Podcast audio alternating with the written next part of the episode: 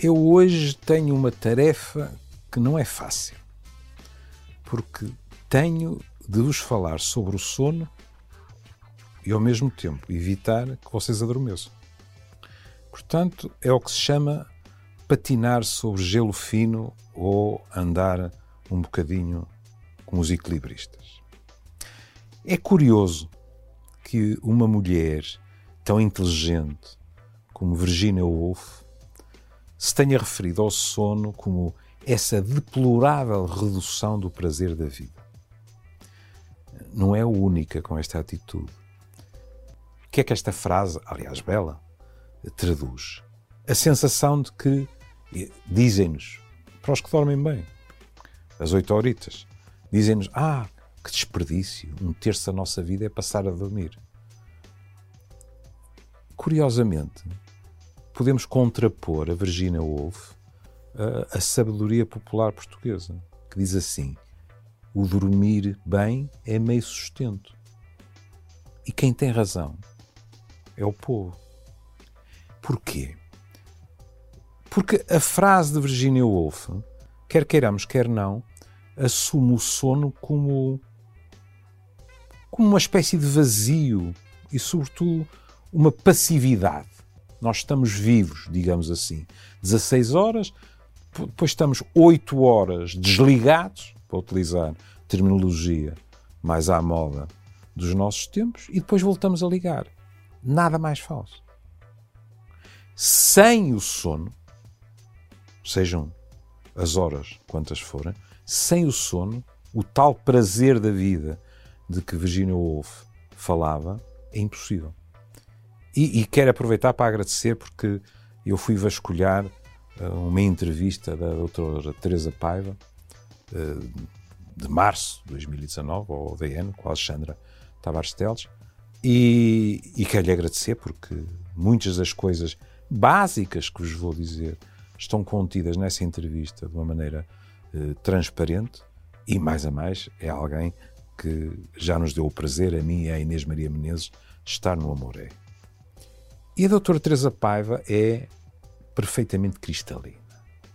Ela diz, primeiro, o sono regenera. Regenera-nos física e mentalmente. Nas duas dimensões. E, e, um critério que ela dá, eu sorri-me quando li a resposta, porque eh, há pessoas que têm o talento de dizer o fundamental e complexo de um modo profundamente próximo das pessoas. Perguntavam-lhe, mas como é que nós sabemos se, se, dormimos o suficiente? Se dormimos bem? E ela disse, bom, se nós acordamos bem dispostos e sem dores de cabeça, em princípio, foi isso que aconteceu.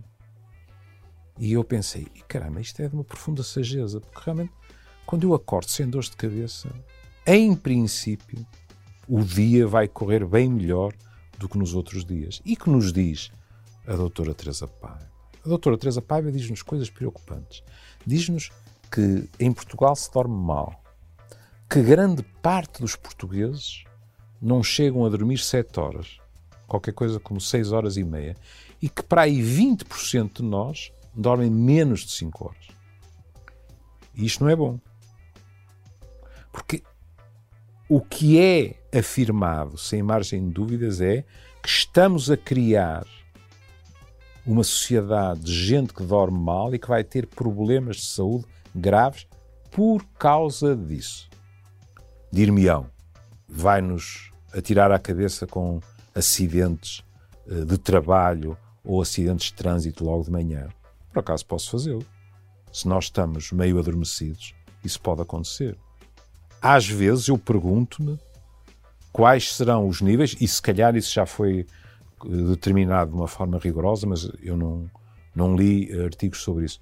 Eu pergunto-me quais serão os valores que poderão sair da análise quando há acidentes rodoviários, não em termos do álcool, como sabem, tem uma influência inegável, mas em termos de drogas para dormir.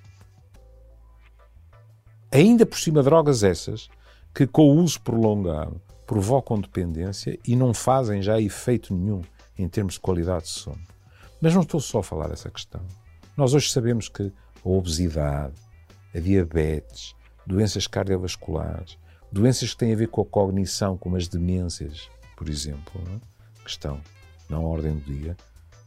Tudo isso, não de uma forma a preto e branco, de uma relação causa efeito, de isto provoca aquilo, mas todas elas também estão ligadas com a má qualidade do sono. Depois há, há questões mais prosaicas que quase todos nós conhecemos, ou em nós mesmos, eu conheci, ou, ou em alguém eh, de um círculo próximo. Sei lá, a apneia de sono. O que é que acontece na apneia de sono? O que acontece é que durante alguns segundos nós deixamos de respirar. E, e o acordar, para quem já experimentou, não é nada agradável. Neste momento, não cessa de aumentar o número de pessoas que, para dormirem bem durante a noite, têm que ser assistidas, porque hoje em dia há aparelhos específicos para isso. Nada contra, abençoados. Mas antes disso, há outras coisas a tentar. Por exemplo, fazermos exercício. Por exemplo, olha, a mim resolveu o problema. Há muitos anos atrás, perder peso. Perder peso pode resolver uma situação dessas. Haver a chamada higiene do sono. E aqui há pessoas que, infelizmente, não a podem ter. Alguém que trabalha por turnos tem uma enorme dificuldade em manter hábitos que se transformam em verdadeiros reflexos. Ou seja, nós, em princípio, devemos tentar deitar-nos mais meia hora, menos meia hora de uma determinada hora, e isso ajuda a estabelecer o reflexo do sono. Bom, outra das coisas que a doutora Teresa Paiva nos diz é nós somos dos países em que as pessoas se deitam mais tarde, levantando-se à mesma hora que os outros, o que inevitavelmente diminui a quantidade do sono. Mais problemas, às vezes completamente inesperados. Por exemplo, não é uma boa ideia estar a fazer exercício físico em ginásios, uh, como seria inevitável, altamente iluminados à noite. Pelo contrário, nós devemos tentar ir. posso empregar uma palavra à moda do Porto? Irmos amochando calmamente, de modo a que a ida para a cama não é nenhum crime adormecer no sofá, mas não é uma boa ideia até pelo que vos contei do reflexo do sono, e também para aqueles que são já da minha idade, porque a coluna não costuma gostar. Dormir é na cama. Depois, cada um de nós também é diferente. Às vezes, acordar à meia da noite não é tragédia nenhuma. A, a doutora Teresa Paiva até diz algo muito engraçado, que é, nos séculos XVII e XVIII, havia muita gente, desconfio que das classes mais favorecidas, que dormiam um primeiro sono, depois acordavam, conversavam, comiam, tinham relações sexuais e depois voltavam a adormecer. Depois acabou essa festa porque a maior parte de nós passaram a ter horários estritos em termos laborais. E, portanto, não podemos acordar às três da manhã, fazer uma boa ceia, conversar, eventualmente enriquecer a nossa vida erótica e depois dormir até às onze. Foi chão que deu uvas. É? Mas a nossa própria atitude e a nossa, a nossa própria estrutura de personalidade pode ter influência, sabem? Há uma coisa que eu costumo chamar insónia hipocondríaca, que é assim: se nós vamos para a cama já convencidos que vamos dormir mal, a probabilidade de dormir mal é muito maior. E, sobretudo, a probabilidade de acordarmos durante a noite e não conseguirmos voltar a adormecer, aquilo que nós dizemos, andei às voltas na cama, é também muito maior. E isto também depende da personalidade de cada um.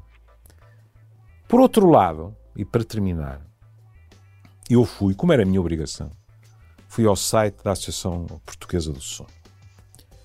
E encontrei lá, em primeiro lugar, os meus parabéns, eu não sabia. A Associação Portuguesa ganhou um prémio pela sua campanha uh, Dormir Bem e Envelhecer Melhor, em 2019. E ouvi algumas das atividades e achei inteiramente merecido o prémio. Mas eh, a minha colega Maria Helena Estevão chama a atenção para algo muito importante, que é o sono das crianças. As nossas crianças estão a dormir menos. E, sobretudo, estão a dormir muito menos do que os pais pensam que elas dormem. E uma das principais razões é o facto da sua nostalgia, que passa à prática, de estarem permanentemente ligadas. Os telemóveis, durante a noite, etc. E o que a minha colega diz é que também os pais, com os ritmos de vida que têm, têm muito menos disponibilidade para estar atentos e para impor, vou repetir o verbo, não tenho vergonha nenhuma, para impor determinados hábitos. O que significa que, sobretudo para a nossa ganapada, é preciso que essa higiene seja algo que não é negociável, de modo a que, não só na altura, mas depois ao longo da vida, seja algo que se transforma numa forma de estar sistemática. Seja algo que faça parte das suas próprias rotinas. E isso facilitará a vida bem mais tarde. Se algum de vocês ainda está em estado de vigília, ao menos um, enquanto os outros já ressonam por minha causa, pronto. Fica bem, meu caro amigo, e até à próxima. Obrigado.